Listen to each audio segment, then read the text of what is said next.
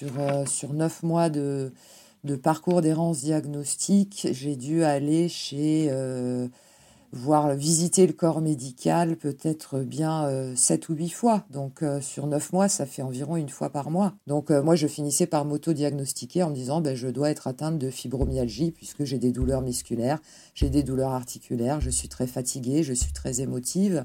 Voilà, donc ça a été neuf mois d'errance diagnostique, on va dire, ouais, de d'octobre d'octobre 2016 jusqu'à jusqu'au 2 août 2017 où là, on m'a annoncé euh, clairement que j'avais un cancer.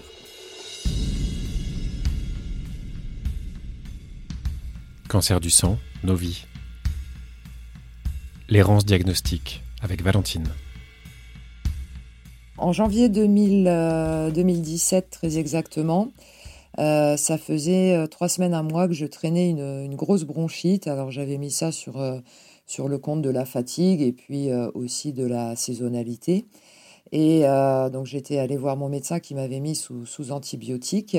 Ça ne passait pas. Et euh, quelques jours après avoir écouté une émission de radio qui parlait des, maladies euh, bah, saisonnières, où une dame s'exprimait à la radio en disant qu'elle avait cassé une côte en éternuant, bah, c'est ce qui m'est arrivé moi pour ma part quelques jours après, puisque j'avais déjà des os qui étaient bah, très très affaiblis, poreux, et euh, fragile. Donc euh, un simple éternuement fait que je, je me suis cassé une côte et quelques mois après, euh, je me suis même cassé une vertèbre en éternuant. En avril, je, suis à la maison, ça va être l'été, je, change mes vêtements, donc je récupère mes vêtements d'été dans une armoire et là, je, sens mon dos craquer en levant le, bras. Et là, je n'arrive plus à soulever le bras, je n'arrive plus à le rabaisser, j'arrive plus à mettre une cuillère dans la bouche. Et, et donc, euh, je demande à mon conjoint de l'époque de m'emmener euh, aux urgences. Il n'y a pas forcément de radio de fête. Ils me mettent sous, euh, sous, sous, sous, antidouleur et je reprends le travail le lendemain. toujours cette fatigue, cet épuisement. Et là, émotionnellement, je sens que, que ça va pas. J'ai des j'ai l'humeur qui, euh, qui fait des bons euh, et puis euh, j'ai du mal à, à marcher.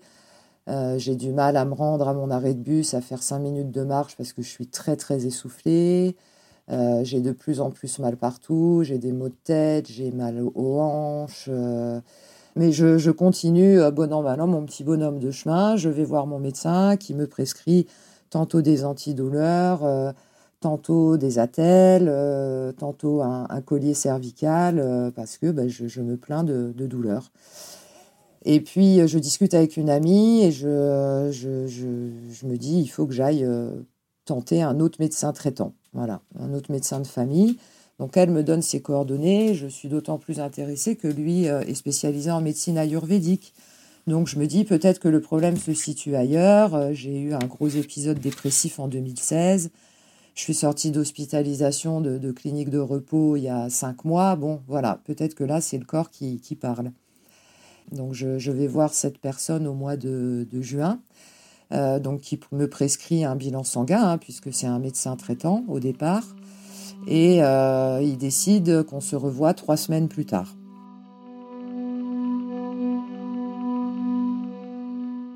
Trois semaines après, le jour où je devais revoir ce médecin, pour euh, une deuxième consultation. Je me lève le lundi matin, euh, épuisée, et là, je me fais mon café, et là, j'éternue, et je, je m'effondre dans la cuisine à deux doigts du, malaise, et je me dis que je vais m'allonger cinq minutes, et que ça ira mieux, je vais pouvoir aller me doucher et aller au travail. Sauf que je n'ai jamais réussi euh, à me relever du lit sans l'intervention des pompiers donc qui sont intervenus et euh, qui, euh, vu mon état de souffrance, n'ont pas osé me manipuler. Donc je suis descendue comme une princesse par l'échelle. Et aux urgences, bah, j'y suis restée quelques heures, le temps de me mettre de la morphine, de me faire faire une radio et de me dire de façon, je dirais, assez inhumaine écoutez, vous n'avez rien, euh, vous êtes sous antidépresseur, euh, c'est sûrement psychosomatique, euh, donc nous, on ne vous garde pas. vous pouvez vous lever du brancard, donc la grosse peur parce que je croyais que j'allais m'effondrer sur mes deux jambes. Et bah, j'ai dû attendre à l'accueil en pyjama, pieds nus, les yeux gonflés de pleurs, les cheveux hirsutes, attendre que ma mère vienne me récupérer. Là, j'étais vraiment arrivée à un point de non-retour. Je n'arrivais plus à, marcher, à, lever une jambe, à, lever un bras. Euh, c'était, euh, c'était assez terrible. Je, je, le souhaite même pas pour mon pire ennemi, quoi. Quand je suis sortie de, des urgences euh, de l'hôpital, suite à mon effondrement dans la cuisine le matin même, ma mère est venue donc me chercher pour pour que je me rende au deuxième rendez-vous chez le nouveau médecin traitant. lui, il pensait que c'était éventuellement une pathologie purement féminine, alors peut-être euh, un problème au niveau utérin, pelvien. Euh. donc euh, il m'a prescrit une, échographie que je devais faire en urgence, mais aussi un examen sanguin assez spécifique, puisque c'est celui qui détermine si oui ou non on est, on est, on est atteint d'un cancer de la moelle osseuse. Trois jours après, je reçois euh, les résultats de l'analyse qui m'annoncent, euh, je, je, ne comprends rien à cette analyse, bien sûr.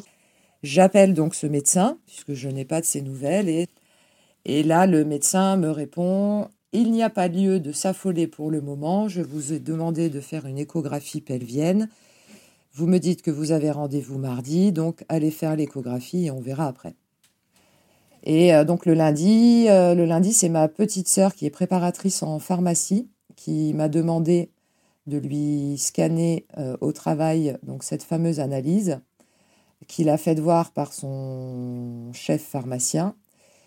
Et donc il a dit à ma sœur, tu vas voir l'hématologue au deuxième étage, c'est par rapport à ta sœur. Et en fait, c'est l'hématologue qui a annoncé à, à ma petite sœur mon cancer en lui annonçant qu'il fallait que j'arrive le lendemain en urgence, que c'était un cancer qui était avancé euh, et que euh, j'allais devoir être prise en charge en urgence euh, pendant au moins quelques jours avant de pouvoir démarrer un protocole de chimiothérapie pour déjà me remettre sur pied, puisque durant ces dix jours, ben, j'ai été transfusée, j'ai été mise sous forte dose de morphine et euh, bah, j'ai commencé euh, les, voilà, les examens que beaucoup de gens connaissent quand ils passent par, ce, par cette épreuve-là, le cardiologue, euh, le pneumologue, pour, pour tenter de sécuriser au maximum les soins qui allaient venir. Quoi. Quand, quand l'hématologue donc de, l'hôpital dans lequel ma sœur travaille en, pharmacie hospitalière m'a annoncé très froidement euh, de but en blanc.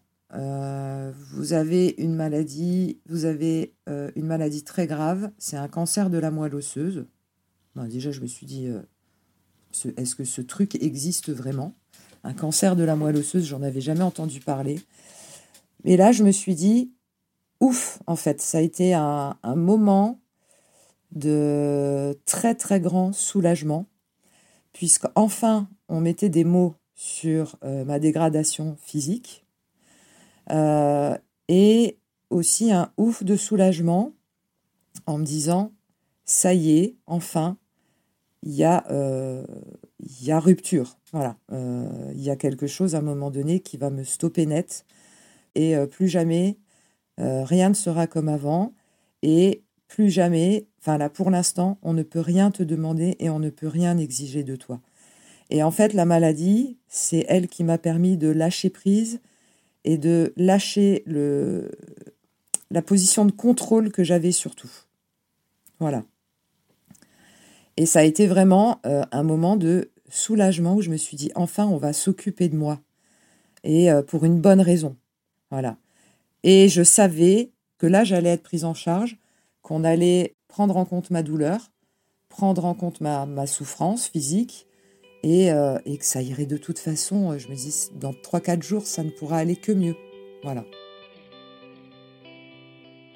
Ma vie euh, a été bouleversée, pas à cause de ce myélome, mais grâce à ce myélome. C'est-à-dire que à l'aube de mes 40 ans, cette maladie, elle m'a, elle m'a permis en fait de bah de, de, m'éveiller à voilà à la vie, à de nouvelles perspectives, à de, de nouveaux projets. Bah dans une épreuve comme ça, déjà, on s'éprouve on soi-même. Et je me suis rendu compte en fait que j'étais une sacrée battante, puisque c'est ce que ma famille dit en tout cas, c'est qu'elle a, elle m'a pas beaucoup entendu me plaindre euh, de douleur, de fatigue euh, ou autre pendant, pendant les soins qui sont assez difficiles, hein, puisque je suis passée aussi par euh, une autogreffe des, cellules souches, donc en chambre, en chambre stérile. Ça a été un temps aussi où j'ai pu bah, me centrer sur moi-même, apprendre à gérer mes douleurs, apprendre à m'évader dans des moments où c'était très difficile, profiter du moment présent. J'ai eu l'impression que j'arrivais à me mettre dans des phases un peu de, de méditatives, contemplatives. Et ça, ça m'a parcouru pendant tous les soins. Et euh, ce qui fait que j'ai appréhendé les choses avec beaucoup de calme. Je pouvais rester euh, allongée des heures à rêver, à laisser aller mes pensées ou à ne penser à rien. Et, et ça, ça m'a fait énormément de bien. Euh, j'ai eu du temps aussi pendant la convalescence euh, pour me retaper, euh, bah, aller, aller marcher un kilomètre ou deux, recommencer à retrouver une vie normale, à porter un, sac de linge mouillé, à le sortir de la machine à laver.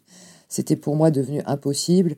Et là, bah, on se rend compte qu'il y a plein, plein, plein de petites victoires comme ça, jour après jour, qui, voilà, qui, se, qui se multiplient.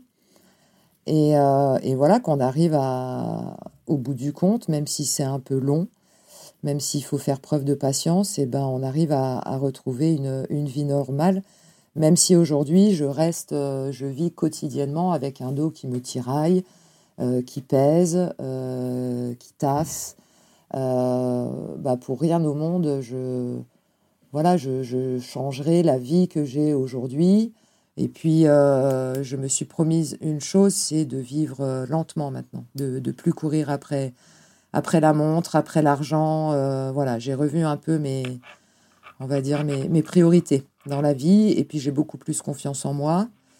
donc, pour moi, la maladie, ça a, été une rupture salvatrice, en tout cas dans, dans ma vie. Donc, la maladie, c'est pas toujours synonyme de deuil, de souffrance, de dégradation ça peut être aussi, euh, ça peut être aussi, on peut aussi en faire, euh, on peut, on peut sublimer l'épreuve, voilà, pour les années à venir. Donc, euh, donc je me dis que la vie est courte, donc là je pars six mois apprendre d'autres choses et puis faire de, nouvelles rencontres et je j'ai plus peur en l'avenir. Autant avant j'avais peur, j'avais peur de l'avenir, de ce qui allait se passer. Maintenant je, je prends tout, voilà, le mauvais comme le meilleur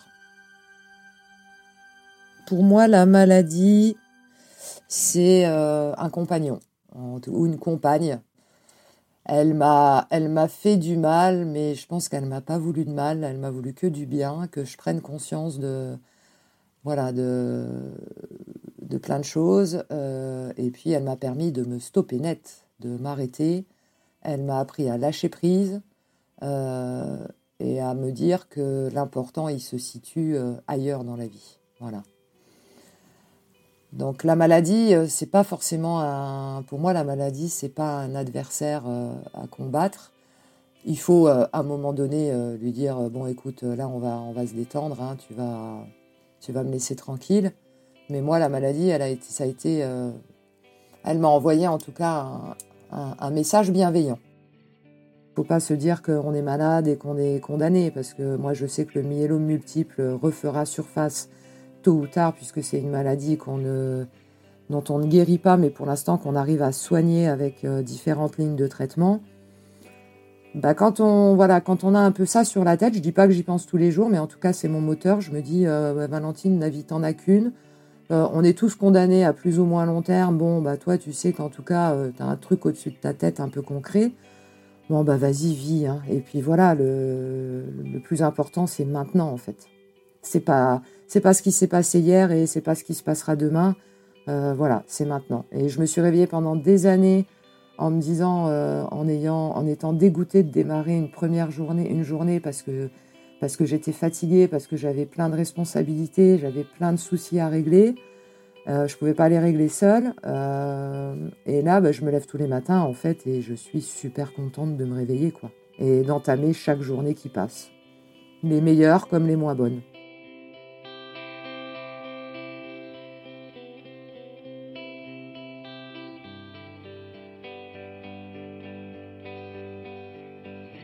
Cet épisode du podcast Cancer du sang, Nos vies, a été réalisé avec l'association ELI, Ensemble, Lymphome, Leucémie, Espoir.